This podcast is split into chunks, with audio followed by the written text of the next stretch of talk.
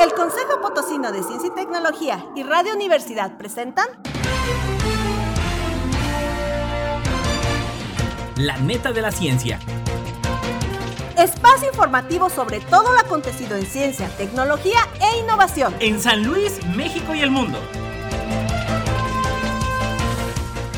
¡Comenzamos!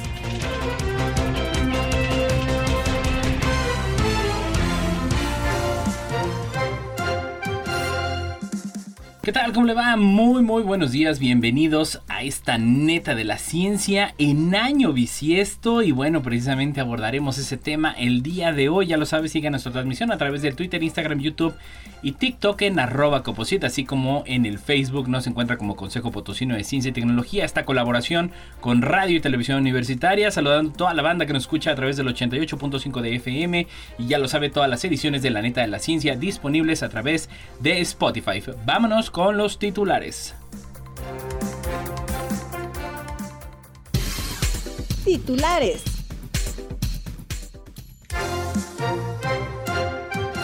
¿2024 es bisiesto? ¿Desde cuándo existen estos años y por qué el día adicional se añade en febrero? Matemáticos mexicanos se coronan en Miami. Detectan vapor de agua en la atmósfera de un pequeño planeta. Leones comen menos cebras por culpa de hormigas invasoras. Países Bajos autoriza ahuyentar lobos con armas de paintball. Estudio revela el papel clave de las flores en la evolución de los insectos. El marsupial que sacrifica horas de sueño por sexo y muere tras la época de apareamiento. Centros públicos de investigación crean el primer doctorado nacional en agroecología en México. Crean una aplicación con IA para diagnosticar la malaria en África. Demuestran que la microbiota contribuye al desarrollo de la inteligencia y la memoria. Registrar el sueño y el estrés diario ayuda a predecir la aparición de las migrañas. ¿Por qué las infecciones nos hacen envejecer más rápido? Niño escucha por primera vez tras el tratamiento innovador. Nueva herramienta revela el comportamiento genético en bacterias. Diseñan un robot de dos patas capaz de caminar, detenerse y girar. Descubren que un famoso panda chino es hembra y no macho cuatro años después de su nacimiento. El hongo que retrasa el deterioro de alimentos y prolonga su duración hasta cuatro meses. Un estudio español señala que tres de cada cuatro alérgicos a la penicilina no lo serían. Descubren un efecto inesperado de alcohol beneficioso para el organismo. La actividad genética específica podría mejorar la producción de células inmunitarias. Asocian la obesidad y el alcohol al aumento de cáncer de intestino. En 2024 se diagnosticarán 286.664 casos de cáncer, un 2.6% más que en 2023. Diseñan reloj óptico que se retrasa un segundo cada 7 mil millones de años. Inteligencia artificial y automóvil, cuando los coches aprenden a pensar. ¿Podrían bombas de calor ayudar a calentar nuestras casas? Los cangrejos ermitaños que usan nuestros desperdicios de plástico como armadura. El surgimiento de los mamíferos del desierto sonorense.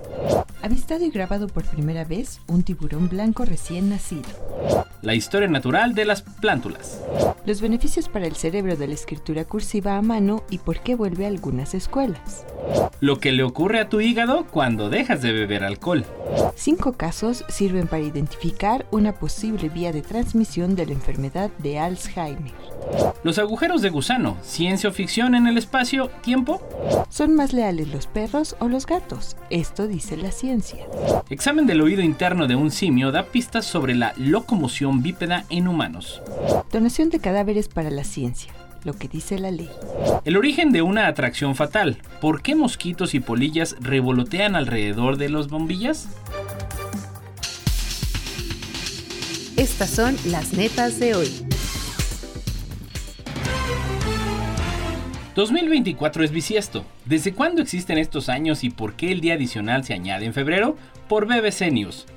El año 2024 es bisiesto con 366 días en lugar de los habituales 365. Esta peculiaridad se remonta a más de dos milenios atrás, a la época de la antigua Roma. Julio César, en busca de una mayor precisión en el calendario, introdujo la idea de años bisiestos con la ayuda del astrónomo Sosígenes. Originalmente estos años incluían un día extra el 24 de febrero según el calendario juliano. Sin embargo, en 1582, el Papa Gregorio XIII implementó el calendario gregoriano, ajustando el día adicional al 29 de febrero y corrigiendo el desfase temporal con el año solar al suprimir 10 días. Este calendario estableció también una regla para excepciones. Los años divisibles por 100 no son bisiestos, excepto aquellos divisibles por 400.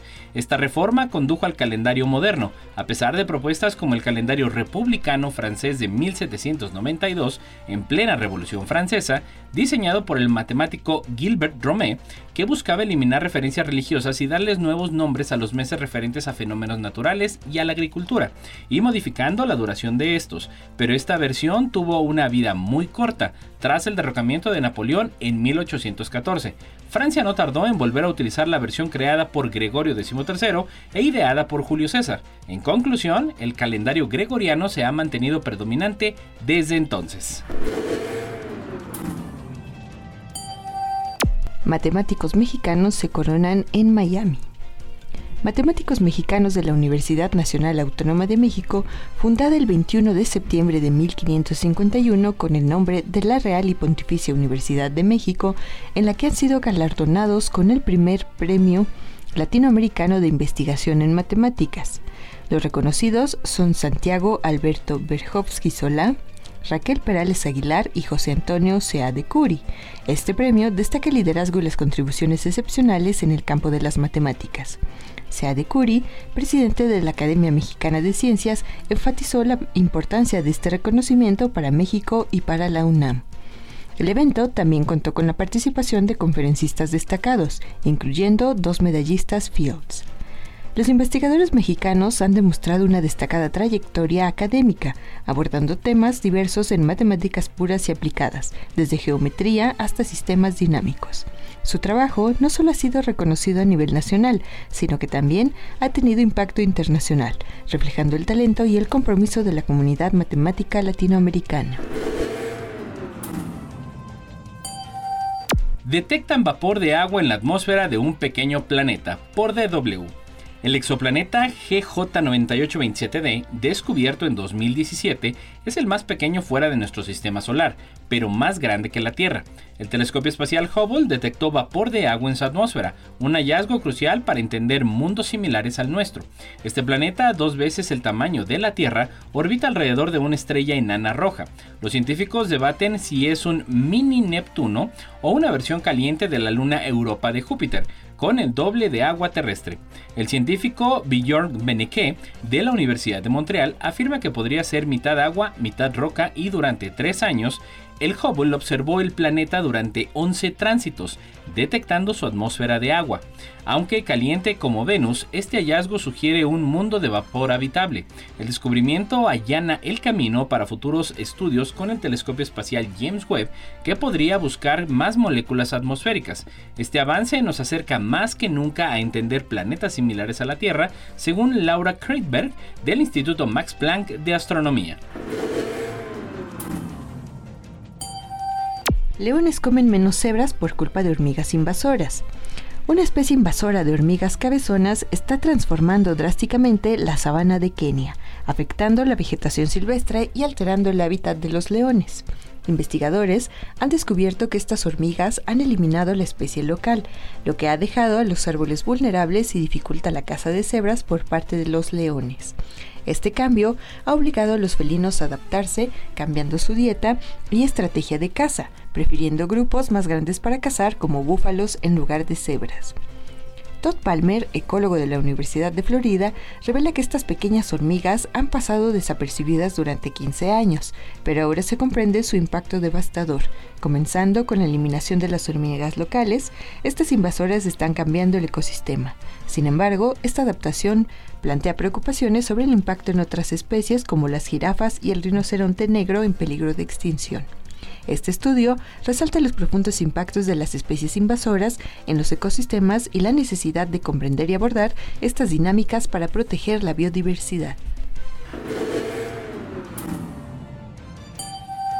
Países Bajos autoriza ahuyentar lobos con armas de paintball por DW.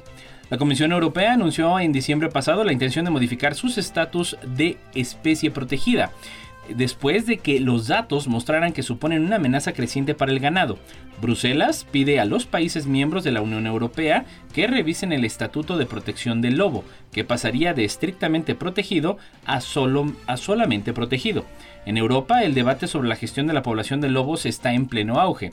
El Tribunal de Países Bajos ha autorizado el uso de armas de paintball, que son bolas de pintura, contra lobos que representen un peligro para las personas, considerándolos una grave amenaza para la seguridad pública. Esta decisión se produce en un momento en que la Comisión Europea está considerando modificar el estatus de protección de los lobos, permitiendo su caza, debido a los crecientes problemas con los ataques al ganado. Se estima que hay alrededor de 20.300 lobos en la Unión Europea y los ataques de ganado se han elevado a la medida que crece su población, con al menos 65.000 cabezas de ganado muertas al año. Según un estudio de la Comisión, los lobos matan ovejas y cabras en el 73% de los casos, vacas en el 19% y caballos y burros en el 6%. La situación plantea desafíos sobre cómo manejar la convivencia entre humanos y lobos mientras se protege la seguridad pública y el bienestar del ganado. Y desde plano informativo, estudio revela el papel clave de las flores en la evolución de los insectos. Un estudio internacional liderado por David Peris del Instituto Botánico de Barcelona revela el impacto crucial de las plantas con flor en la diversificación de especies de insectos. A través del análisis de miles de datos fósiles, se demuestra la relación interdependiente entre plantas e insectos a lo largo de la evolución, optimizando la reproducción y supervivencia de ambos. Este estudio proporciona evidencia concreta de esa relación. Los insectos son actualmente el grupo de seres vivos con más diversidad, con un éxito evolutivo inigualable, están presentes en todos los rincones del planeta y concentran casi un 60% del total de especies descritas en la naturaleza. De la misma manera, las plantas con flor, a pesar de ser un grupo joven, desde un punto de vista evolutivo, que aparecieron hace poco más de 130 millones de años, representan el 90% de la diversidad de las plantas terrestres. El estudio muestra que las plantas con flores evitaron la extinción de muchas especies de insectos y promovieron el origen de nuevos grupos. Otros factores como la temperatura global y la evolución de otros grupos de plantas también influyeron en la diversificación de los insectos. El marsupial que sacrifica horas de sueño por sexo muere tras la época de apareamiento, por Swiss Info. Un equipo de investigadores ha descubierto un comportamiento sorprendente en el marsupial australiano, llamado antechinus. En la época de apareamiento, estos animales sacrifican horas de sueño nocturnas para dedicar más tiempo al sexo, reduciendo su sueño hasta 3 horas menos por noche durante 3 semanas seguidas. Este hallazgo, publicado en la revista Current Biology, es el primero en demostrar con pruebas directas esta restricción del sueño en un mamífero terrestre. Los machos compiten por acceder al mayor número de hembras durante su única temporada de apareamiento, donde tienen una sola oportunidad de tener descendencia antes de morir. Aunque los machos que duermen menos no muestran peores condiciones físicas, se desconoce la causa exacta de su muerte después de la época de cría. Este estudio plantea interrogantes sobre cómo los antechinus gestionan la pérdida de sueño, mostrando un comportamiento que haría que los humanos parecieran intoxicados o drogados. En futuros estudios, el, equipo espera averiguar si estos animales son más resistentes al sueño que los humanos o si simplemente se limitan a seguir adelante por instinto. Centros Públicos de Investigación crean el primer doctorado nacional en agroecología en México. El Colegio de la Frontera Sur, junto con nueve centros públicos de investigación de la red del Consejo Nacional de Humanidades, Ciencias y Tecnología, crean el primer doctorado nacional en agroecología en México. Con una duración de 16 trimestres, este programa interdisciplinario busca transformar los enfoques y procesos de producción de alimentos, priorizando la justicia social y ambiental. Más de 100 investigadores apoyarán la formación de los estudiantes, cuyo proceso de selección estará abierto desde el 1 de febrero hasta el 23 de abril. El doctorado, inscrito en el Sistema Nacional de Posgrados, está orientado a profesionales con maestría en afines áreas o perfiles con experiencia en el campo de estudio. Con un enfoque tutelar, los estudiantes contarán con un consejo integrado por expertos de diferentes áreas del conocimiento e instituciones. La creación de este programa responde a la necesidad de impulsar una agricultura sostenible en un contexto de cambio climático y malas prácticas agrícolas, con la intensiva utilización de agroquímicos. Se trata de un programa interdisciplinario con mucha movilidad entre sedes, además de contar con otras características que lo hacen único en México y en América Latina. Crean una aplicación con IA para diagnosticar la malaria en África, por plano informativo. Un equipo de investigadores ha desarrollado un sistema innovador utilizando inteligencia artificial para diagnosticar la malaria en regiones endémicas, principalmente en África. Este sistema, llamado Imaging, combina una aplicación móvil con un microscopio robotizado de bajo costo. La aplicación procesa imágenes digitales de muestras de sangre para detectar la presencia de parásitos y determina la densidad y el estadio de la infección. El microscopio, diseñado con piezas de impresión 3D, se conecta a la aplicación a través de Bluetooth, permitiendo un análisis automatizado de las muestras y este método reduce significativamente la carga de trabajo del personal técnico y los errores en el diagnóstico. Los resultados preliminares muestran una fiabilidad del 90% en el laboratorio. El siguiente paso es probar este sistema en el terreno, en zonas afectadas por la malaria transmitida por mosquitos, enfermedad que representa una carga significativa en África, donde se registra el 93% de los casos a nivel mundial. La innovación tecnológica es crucial para mejorar el diagnóstico y el tratamiento en áreas con recursos limitados frente a esta enfermedad endémica. Y desde la tribuna demuestran que la microbiota contribuye al desarrollo de la inteligencia y la memoria. Científicos de la Universidad de Granada han descubierto que la microbiota, es decir, el conjunto de microorganismos presentes en el intestino, influyen en el desarrollo de la inteligencia y la memoria en los bebés. Este hallazgo podría abrir nuevas posibilidades terapéuticas para mejorar el neurodesarrollo infantil. El estudio demostró que la composición de la microbiota era diferente en bebés con diferentes niveles de desarrollo cognitivo y se encontró una asociación entre ciertos metabolitos bacterianos y la cognición.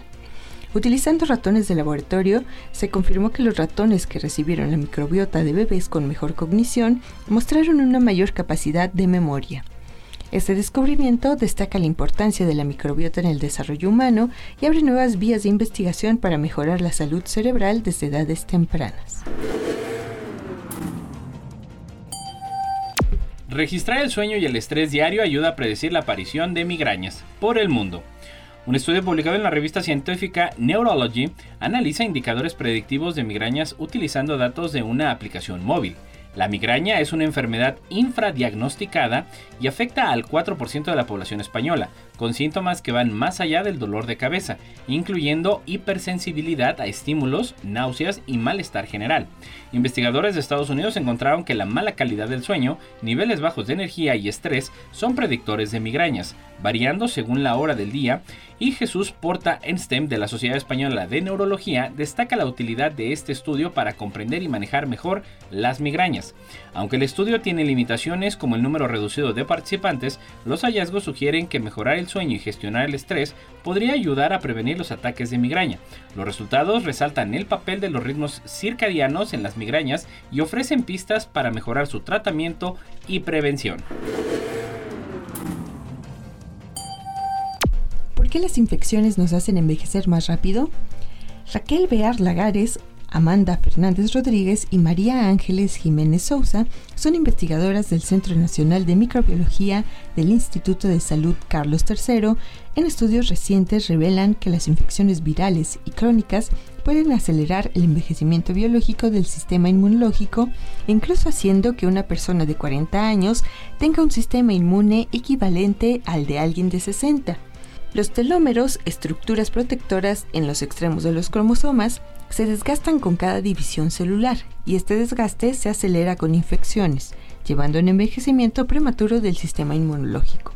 Estudios muestran que virus como el VIH y la COVID-19 afectan los telómeros, aumentando la vulnerabilidad a enfermedades infecciosas y reduciendo la eficacia de las vacunas en personas mayores.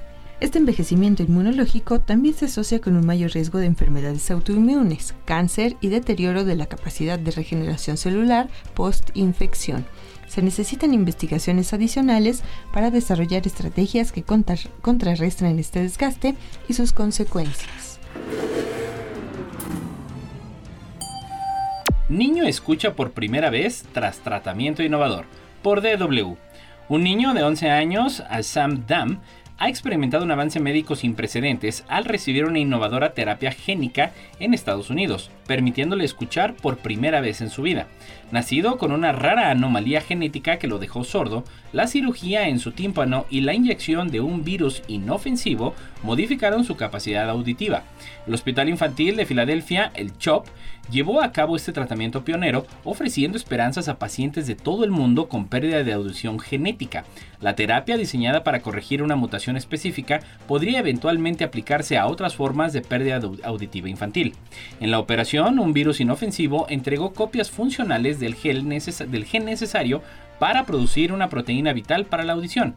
Después de casi cuatro meses, Aizam ha experimentado una mejora notable en su capacidad auditiva, ahora solo con una pérdida leve a moderada, lo que le permite experimentar el sonido por primera vez. Sin embargo, existe la posibilidad de que nunca aprenda a hablar debido al cierre temprano de la ventana cerebral para adquirir el lenguaje. Este logro médico representa un paso significativo hacia el tratamiento de condiciones de pérdida de audición causadas por mutaciones genéticas. Nueva herramienta revela el comportamiento genético en bacterias. Investigadores de la Facultad de Medicina Grossman de la Universidad de Nueva York y la Universidad de Illinois Urbana-Champaign han revelado un descubrimiento significativo sobre la regulación genética en bacterias. Su estudio, publicado en la revista Nature, revela cómo la actividad genética durante el crecimiento bacteriano proporciona pistas vitales sobre su regulación descubrieron que la replicación del ADN durante el ciclo celular revela el estado regulatorio de los genes. Por ejemplo, ciertos genes bajo represión muestran patrones TRIP característicos y con picos. Este hallazgo abre puertas para comprender mejor cómo las bacterias causan enfermedades y potencialmente cómo detenerlas. Utilizando tecnologías avanzadas, los investigadores pueden rastrear la actividad genética en células individuales en tiempo real, lo que promete un mayor entendimiento de los comportamientos genéticos bacterianos. Este estudio representa un paso adelante en nuestra comprensión de la regulación genética y podría tener implicaciones importantes en la lucha contra enfermedades bacterianas. Diseñan un robot de dos patas capaz de caminar, detenerse y girar por plano informativo. Investigadores japoneses han logrado un avance notable en el campo de la robótica al desarrollar un robot biohíbrido capaz de caminar, detenerse y girar con precisión, utilizando tejidos rígidos y flexibles que imitan los huesos y músculos humanos. Este robot, descrito en la revista Matter, se mueve en el agua y utiliza una combinación de silicona y tejido muscular esquelético, cultivado en el laboratorio para sus movimientos. Al aplicar electricidad al tejido muscular, el robot puede levantar y mover las piernas, lo que le permite caminar y girar. Este logro marca un paso adelante en la robótica al dotar a los robots de dos patas de la capacidad de realizar giros bruscos, esenciales para evitar obstáculos. El equipo también planea dotar al robot bípedo de articulaciones y tejidos musculares más gruesos para permitir movimientos más sofisticados y potentes. Si bien antes deberán integrar un sistema de suministro de nutrientes para sostener los tejidos vivos y las estructuras del dispositivo que permiten al robot funcionar en el aire. Este avance promete significativas en diversos campos y representa un hito en la evolución de los robots biohíbridos. Y desde el mundo, descubren que un famoso panda chino es hembra y no macho cuatro años después de su nacimiento. He Ye, el famoso panda gigante de la base de investigación de cría de pandas de Chengdu, en el centro de China, ha resultado ser hembra y no macho como se creía desde su nacimiento en 2020. Esta revelación ha sorprendido a millones de internautas chinos, destacando la dificultad para determinar el género de los pandas debido a la falta de características sexuales secundarias y a que sus genitales que quedan parcialmente ocultos. A pesar de que He Ye mostraba inicialmente características masculinas como su personalidad y la forma de orinar, su evolución posterior llevó a la institución a solicitar pruebas biológicas que confirmaron su sexo. Esta situación no es única, ya que otros pandas han sido identificados incorrectamente en el pasado. La noticia ha generado interés en las redes sociales, especialmente porque las hermanas He Ye y He Juan podrían seguir viviendo juntas al confirmarse que ambas son hembras. A medida que se desarrollan técnicas más precisas, se espera que la determinación del género de los pandas sea más fiable en el futuro. el hongo que retrasa el deterioro de alimentos y prolonga su duración hasta cuatro meses por el mundo. Investigadores españoles han desarrollado Everfresh, un sistema experimental para prolongar la conservación de alimentos frescos, reduciendo su desperdicio. El proyecto combina el hongo Trichoderma arcinum con tecnología de plasma frío para eliminar microorganismos y extender la vida útil de los productos de 4 semanas a 4 meses. Everfresh, ideado por Camila Puentes en Sevilla, busca reducir la contaminación ambiental y los costos asociados al desperdicio de alimentos. Aunque aún no está en el mercado, están realizando pruebas en un laboratorio de innovación gastronómica. Este sistema se basa en tres partes, una cápsula para el almacenaje, un dispersor con el hongo y un plasma frío para desinfectar los alimentos. Con esto se espera ayudar a los restaurantes a reducir el desperdicio y mejorar sus modelos de negocio. El deterioro de alimentos es un problema que arrastramos desde hace años. Citando un ejemplo, tan solo en 2020 se tiraron más de mil millones de kilos de comida a la basura, es decir, cada persona arrojó una media de 31 kilos que traducido en cifras supuso la pérdida de unos 250 euros por cabeza, según datos del Ministerio de Agricultura, Pesca y Alimentación, y se concluye, Everfresh ofrece una solución prometedora basada en la naturaleza para abordar el problema global del desperdicio de alimentos. No importa en qué parte del mundo estés, recuerda sintonizarnos en la web radio y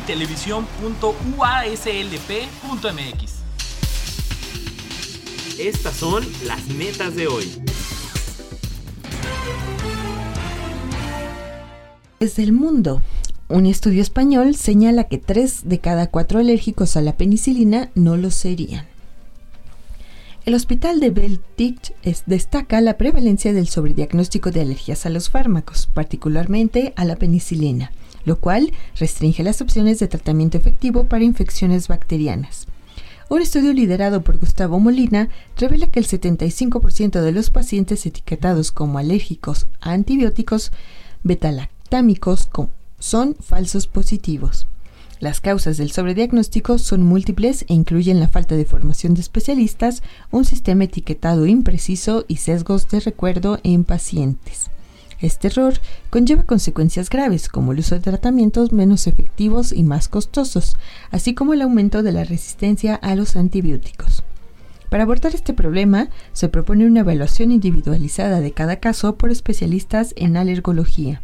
Esto implica una historia clínica detallada, pruebas cutáneas y análisis complementarios. Finalmente, se sugiere realizar una prueba de exposición controlada al fármaco sospechoso, bajo supervisión especializada para confirmar o descartar la alergia con seguridad. Descubren un efecto inesperado del alcohol beneficioso para el organismo por Infosalud. Investigadoras del Instituto de Ciencias Ambientales de Nanjing, China, han descubierto que el consumo de alcohol tiene un impacto complejo en la biodisponibilidad del arsénico, un cancerígeno omnipresente en el medio ambiente. Aunque el alcohol aumenta la absorción del arsénico en el intestino, sorprendentemente disminuye su acumulación en órganos cruciales, reduciendo su toxicidad. Esto se debe a daños en las barreras intestinales y cambios de la microbiota, lo que acelera la eliminación del arsénico a través de la orina. Estos hallazgos publicados en Eco Environment and Health resaltan la necesidad de comprender cómo estas sustancias interactúan para prevenir riesgos para la salud.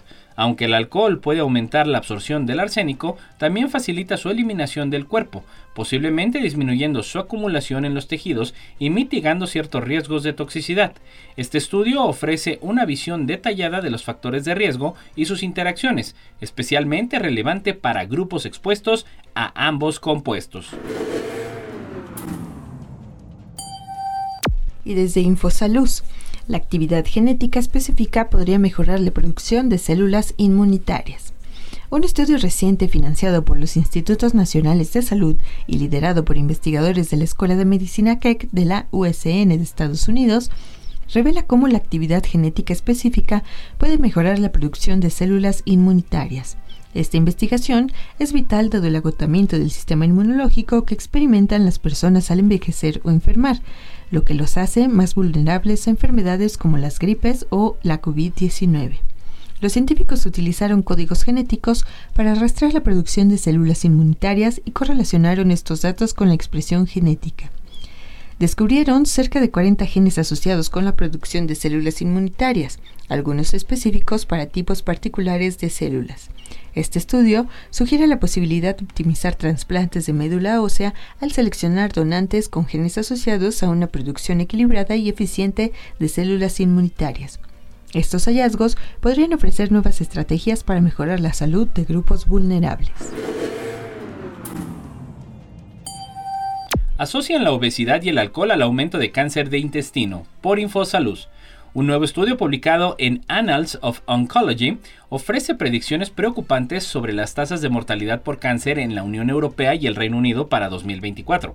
Por primera vez se observa un aumento en las muertes por cáncer de intestino en personas jóvenes, atribuido al consumo de alcohol y a la obesidad.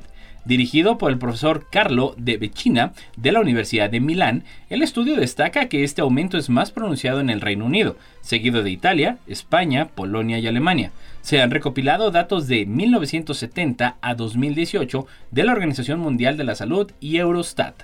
El trabajo expone que el alcohol y la obesidad están contribuyendo al aumento de las tasas de mortalidad por cáncer de intestino entre personas de 25 a 49 años en la Unión Europea y el Reino Unido. Aunque se han evitado millones de muertes por cáncer en los últimos años, el estudio señala que factores como el tabaquismo, la obesidad y el alcohol siguen influyendo en las tasas de mortalidad por cáncer, incluido el cáncer de intestino y el de páncreas. El estudio sugiere ampliar los programas de detección del cáncer de intestino a edades más jóvenes y abordar los factores de riesgo para reducir las tasas de mortalidad en el futuro. En resumen, aunque haya avances en la reducción de las muertes por cáncer, los desafíos persistentes requieren medidas preventivas más amplias y específicas. En 2024 se diagnosticarán más de 286 mil casos de cáncer, un 2% más que en 2023. En el informe Las cifras del cáncer en España 2024 se proyecta un aumento del 2.6% en los casos diagnosticados, llegando a 286.664 en 2024. Los tipos más comunes serán colon, mama, pulmón, próstata y vejiga urinaria destaca el incremento del cáncer de pulmón en mujeres debido al tabaquismo. Aunque la incidencia aumenta, la supervivencia también, alcanzando un 55.3% en hombres y 61.7% en mujeres a 5 años del diagnóstico. Se espera un incremento en la mortalidad a nivel mundial, superando los 16 millones de fallecimientos en 2040 en España y se prevé un aumento de muertes por cáncer, siendo los cánceres de pulmón, colon y mama los más mortales. A pesar de este aumento, la mortalidad por cáncer ha disminuido en décadas recientes, aunque sigue siendo una de las principales causas de muerte. La esperanza radica en una mejora continua en la supervivencia y el tratamiento, aunque persisten desafíos, especialmente en cánceres con bajas tasas de supervivencia como el de páncreas. Diseñan reloj óptico que se retrasa un segundo cada 7 mil millones de años por plano informativo.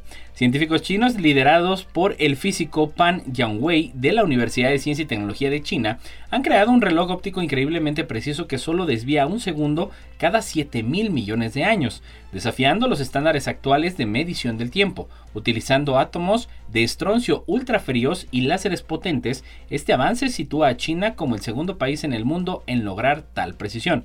El reloj óptico no solo redefine la medida del tiempo, sino que también ofrece nuevas oportunidades para explorar la física fundamental, detectar ondas gravitacionales y estudiar la materia oscura.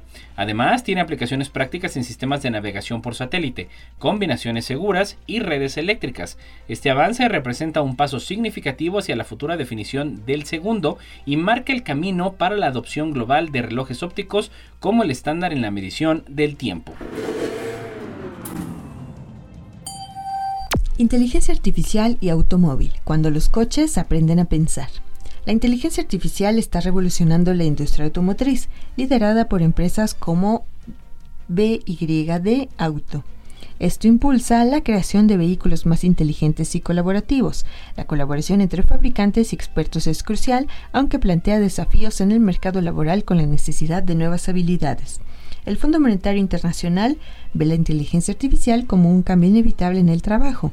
Grandes fabricantes como Volkswagen integran asistentes de voz y chatbots para mejorar la experiencia del usuario.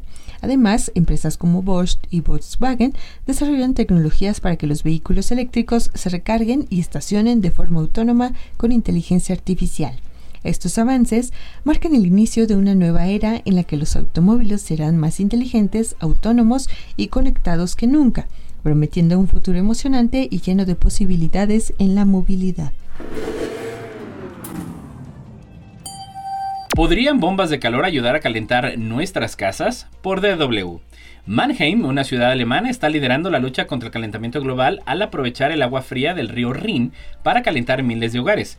Este innovador sistema, operado por MVV, utiliza una bomba de calor gigante para convertir el agua fría en calor utilizable para la calefacción urbana. El proceso implica la evaporación rápida de un refrigerante en contacto con el agua fría, generando calor que se utiliza para calentar agua a 99 grados. La MVV planea expandir este sistema para abastecer a más hogares en el futuro, reduciendo así la dependencia de combustibles fósiles como el carbón. Este enfoque sostiene que este enfoque sostenible está siendo adoptado por otras ciudades en Alemania y países escandinavos, destacando el potencial de las bombas de calor para reducir las emisiones de carbono y avanzar hacia energías más limpias y renovables. los cangrejos ermitaños que usan nuestros desperdicios de plástico como armadura. Científicos han descubierto que los cangrejos ermitaños de todo el mundo están adoptando desechos plásticos como tapas y pedazos de botellas como refugios en lugar de las conchas naturales que tradicionalmente utilizan. Esta tendencia, observada en dos tercios de las especies de cangrejos ermitaños terrestres, preocupa a los investigadores, quienes están investigando los posibles impactos de este cambio en su hábitat. El estudio revela un fenómeno global de uso de conchas artificiales por parte de estos crustáceos, aunque aún no está claro si estos materiales son dañinos o beneficiosos para los cangrejos. Se destaca la necesidad de comprender cómo interactúan con el plástico y cómo esto podría afectar su evolución.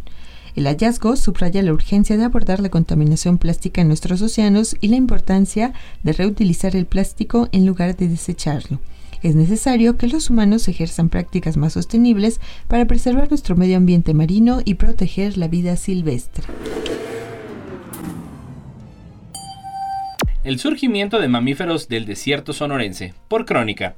Los mamíferos del desierto sonorense han desarrollado una diversidad de adaptaciones para sobrevivir en este árido ecosistema. A lo largo de millones de años han evolucionado desde los mamíferos primitivos hasta las especies modernas que conocemos hoy en día. La historia geológica del desierto ha sido testigo de cambios climáticos y extinciones masivas que han moldeado la vida en esta región. A medida que los mamíferos han enfrentado desafíos como la escasez de agua y las fluctuaciones de temperatura, han desarrollado estrategias como la actividad nocturna y la capacidad de mantener una temperatura corporal equilibrada. Sin embargo, el cambio climático actual plantea nuevas amenazas para la supervivencia de estos animales. A pesar de los desafíos, la conservación de los mamíferos del desierto sonorense es fundamental para preservar la biodiversidad y proteger un ecosistema único y valioso. José Ángel Ortega Borchardt, del Centro de Investigación en Alimentación y Desarrollo AC en Guaymas, Sonora, México, destaca la importancia de comprender la evolución y la ecología de los mamíferos en esta región para garantizar su supervivencia en el futuro. Avistado y grabado por primera vez un tiburón blanco recién nacido. Por primera vez, un equipo de investigadores y fotógrafos han logrado avistar y grabar una cría recién nacida de tiburón blanco, revelando detalles fundamentales sobre el alumbramiento de estos animales. El avistamiento tuvo lugar cerca de Santa Bárbara, en la costa central de California, y las imágenes fueron captadas por el fotógrafo Carlos Gauna y el biólogo Philip Stearns de la Universidad de California en Riverside. La cría, de aproximadamente 1.5 metros de longitud, era completamente blanca, indicando que se estaba desprendiendo de su capa embrionaria. Este descubrimiento es crucial ya que hasta ahora nadie había visto una cría recién nacida y con vida de esta especie. El lugar del avistamiento, cerca de la costa, sugiere que las aguas poco profundas podrían ser un criadero para los tiburones blancos. Investigadores hacen un llamamiento a las autoridades para proteger estas aguas y contribuir hacia la conservación de esta especie amenazada. Este hallazgo arroja luz sobre uno de los misterios de la ciencia y ofrece nuevas perspectivas para entender la reproducción y la conservación de los tiburones blancos. La historia natural de las plántulas, por crónica.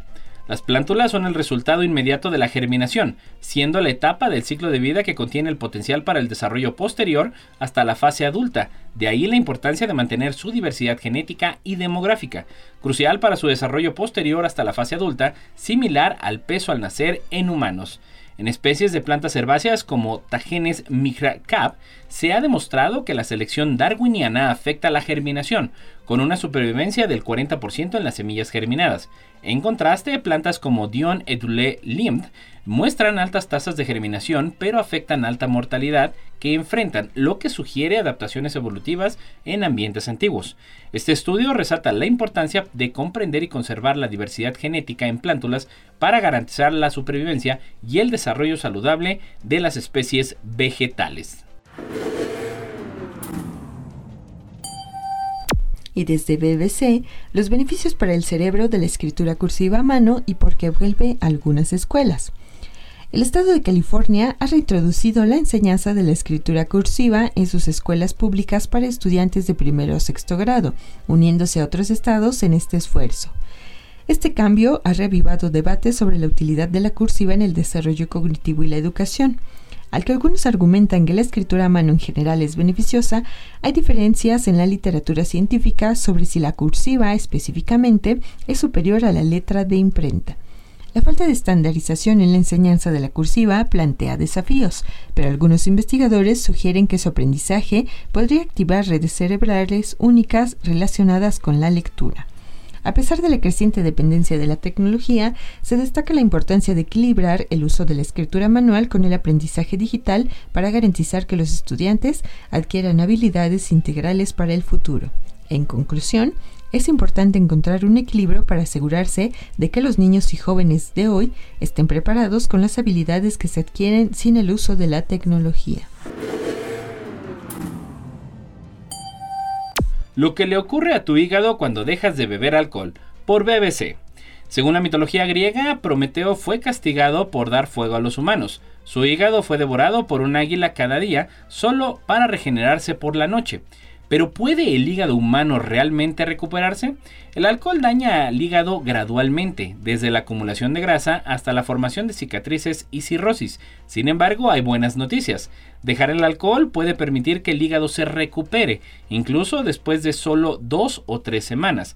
La recuperación es más notable en las etapas iniciales del año. A largo plazo, abandonar el alcohol puede prevenir el empeoramiento de la cirrosis y reducir el riesgo de insuficiencia hepática. No obstante, para los bebedores empedernidos, dejar el alcohol abruptamente puede tener riesgos graves y se recomienda buscar ayuda médica. Ashwin Dahana es profesor asociado de hepatología de la Universidad de Plymouth, Inglaterra. Señala que abandonar el alcohol no solo beneficia al hígado, sino también al sueño, la función cerebral y la presión arterial.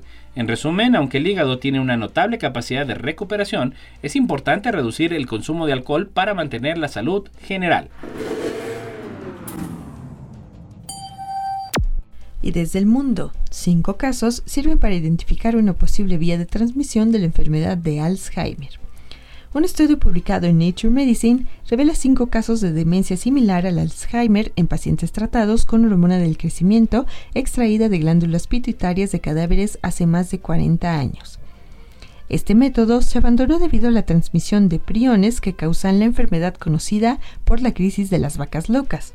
La hormona del crecimiento actualmente se produce sintéticamente, por lo que tuvieron que someterse a diferentes cirugías, algunos con radioterapia posterior.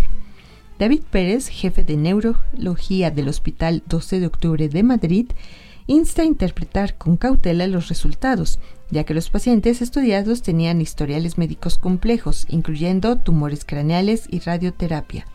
Aunque los hallazgos son relevantes, no se ha demostrado que el Alzheimer sea contagioso en citaciones cotidianas o tratamientos médicos habituales. Los expertos enfatizan que no hay que temer a los procedimientos médicos por este motivo y que se necesitan más investigaciones para comprender mejor los factores de riesgo de la enfermedad. Los agujeros de gusano, ciencia o ficción en el espacio, por National Geographic. Los agujeros de gusano, conocidos por sus roles en la ciencia ficción, tienen sus raíces en la teoría de la relatividad general de Einstein, aunque propuestas como la de Kip Thorne y Michael Morris ofrecen modelos más estables en la mitad del siglo XX. Su viabilidad es cuestionada debido a la necesidad teórica de materia extraña para mantenerlos abiertos.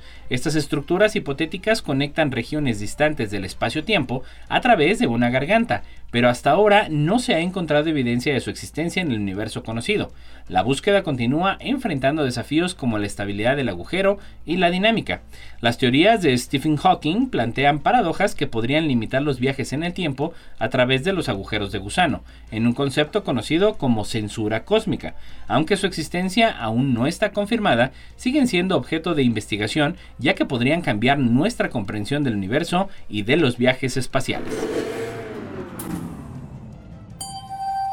Y desde National Geographic, ¿son más leales los perros o los gatos? Esto dice la ciencia. Un estudio reciente desafía la idea de que los perros son inherentemente más leales que los gatos. Publicado en la revista Current Biology, el experimento reveló que los felinos domésticos también tienen la capacidad de formar vínculos afectivos profundos con sus dueños. La investigación sometió a gatos a pruebas conductuales similares a las realizadas previamente con perros, donde se evaluó su respuesta al estar en un entorno desconocido junto a su humano. Los resultados sugieren que los gatos pueden desarrollar apegos seguros o inseguros hacia sus cuidadores, demostrando que su lealtad no debe ser subestimada. Aunque su forma de expresar afecto puede ser diferente a la de los perros, este estudio ofrece una nueva perspectiva sobre la relación entre los gatos y los humanos, desafiando percepciones previas sobre la lealtad animal. Examen del oído interno de un simio da pistas sobre la locomoción bípeda en humanos, por la jornada. El análisis de un oído interno fosilizado de un Lufengyptecus, simio prehistórico de hace 6 millones de años, revela pistas para los orígenes de la locomoción bípeda en humanos. Los canales semicirculares del oído, vitales para el equilibrio y la locomoción, se estudiaron mediante tecnologías de imágenes modernas. El equipo internacional de científicos comparó los datos con especies vivas y otros fósiles. El estudio sugiere una evolución en tres etapas del bipedalismo humano, desde la movilidad arbórea hasta la adaptación terrestre. Las temperaturas globales más frías, asociadas con la acumulación de capas de hielo glaciar en el hemisferio norte, hace aproximadamente 3.2 millones de años, se corresponden con un aumento en la tasa del cambio del laberinto óseo, y esto puede indicar un rápido incremento en el ritmo de los simios y la evolución locomotora humana, concluyó el investigador Harrison en un comunicado. Estos hallazgos ofrecen una nueva perspectiva sobre nuestra evolución y cómo el clima pudo haber modelado nuestra locomoción. Donación de cadáveres para la ciencia, lo que dice la ley. La Policía Nacional en Valencia ha desmantelado una red criminal que obtenía cadáveres de forma fraudulenta de hospitales y residencias para venderlos a instituciones educativas y de investigación. Este suceso ha generado interrogantes sobre la legislación relacionada con la donación de cuerpos a la ciencia. En España, donar el cuerpo para fines científicos es un acto voluntario y altruista, estrictamente regulado para garantizar su uso legítimo y ético y se debe realizar mientras está en plenas capacidades mentales y en vida. Y el procedimiento implica tratamientos específicos y la información a los familiares. Los cuerpos donados son utilizados en investigaciones médicas y docentes, contribuyendo al avance científico y a la formación de profesionales de la salud se diferencian de la donación de órganos ya que implican procesos y requisitos distintos y no implican compensación económica para el donante o sus familiares. La venta de cadáveres está prohibida por ley, al igual que la comercialización de órganos.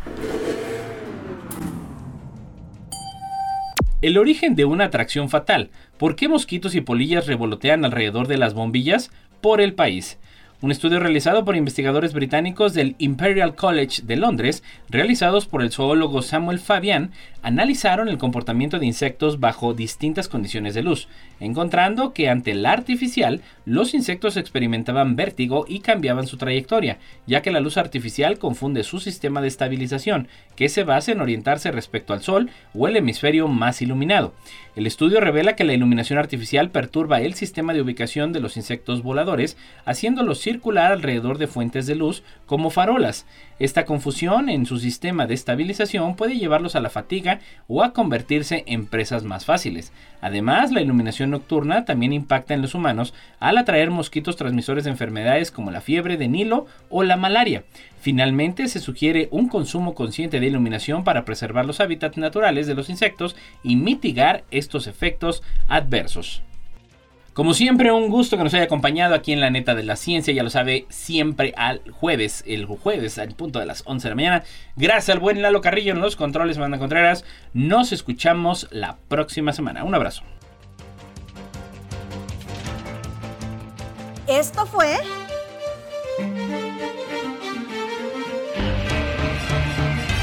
La neta de la ciencia Noticiero de Ciencia, Tecnología e Innovación. Presentado por el Consejo Potosino de Ciencia y Tecnología y Radio Universidad.